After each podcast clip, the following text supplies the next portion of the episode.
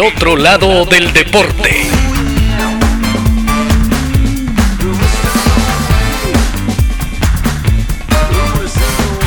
Hoy presentamos El ladrón de bicicletas. ¿Cuál es tu estilo de juego? Técnico. Técnico. ¿Técnico? Pero eres muy alto. Sí, pero tengo unos pies técnicos. Cuando escuchamos el nombre de Zlatan Ibrahimovic, seguramente en lo primero que pensamos es en su capacidad para eludir marcaciones defensivas imposibles y anotar goles a los mejores porteros de las ligas más prestigiosas del mundo. Muchos ignoramos las osadas aventuras de los años de formación del futbolista. Ibracadabra, como le dicen afectuosamente sus admiradores, nació en 1981 sus primeros años transcurrieron en Rosengard, un suburbio de inmigrantes de Malmö, Suecia. La combinación genética de sus padres era tan versátil como tiempo después serían sus talentos en la cancha. Su madre era croata y su padre bosnio musulmán. Así se expresó sobre su pueblo cuando su carrera apenas empezaba. Me encanta vivir aquí. Estoy muy a gusto en este barrio.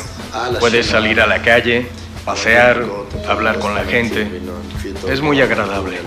Como el campo de fútbol le quedaba a kilómetros de distancia y no tenía a nadie que lo llevara, desarrolló rapidez mental y olfato goleador robando bicicletas para poder llegar a tiempo a los entrenamientos.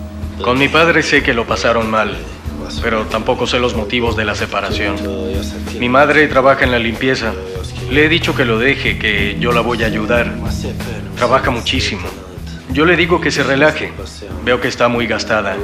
Me emociona verla, es muy cariñosa. Es mi madre y la quiero con locura.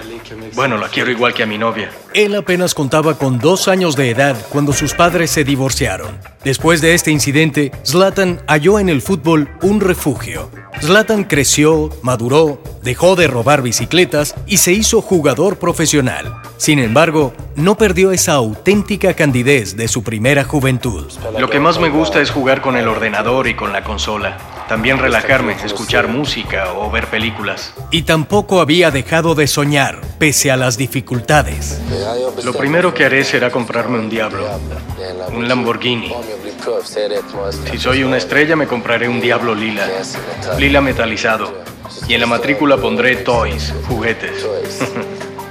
Antes de vestir la camiseta del Ajax en Holanda, a Zlatan le preocupaba un pequeño defecto que arrastraba desde sus años con el equipo juvenil del Malmo, su mal carácter.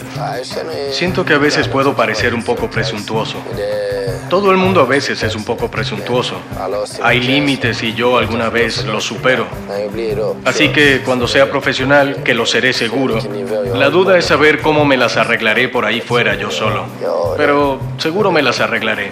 Más allá de llegar a ser una figura emblemática de la selección de Suecia y de conducir los autos deportivos de su antojo, Zlatan es uno de los delanteros más destacados del fútbol mundial. Su paso por el Ajax, Juventus, Inter, Milan, Barcelona y PSG ratifican su talento.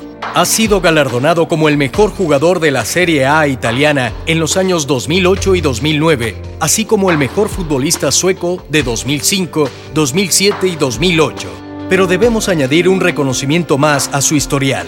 Fue el mejor y más veloz ladrón de bicicletas de finales del siglo XX en Rosengard cuando se entrenaba para patear balones y hundir el acelerador con sus pies técnicos.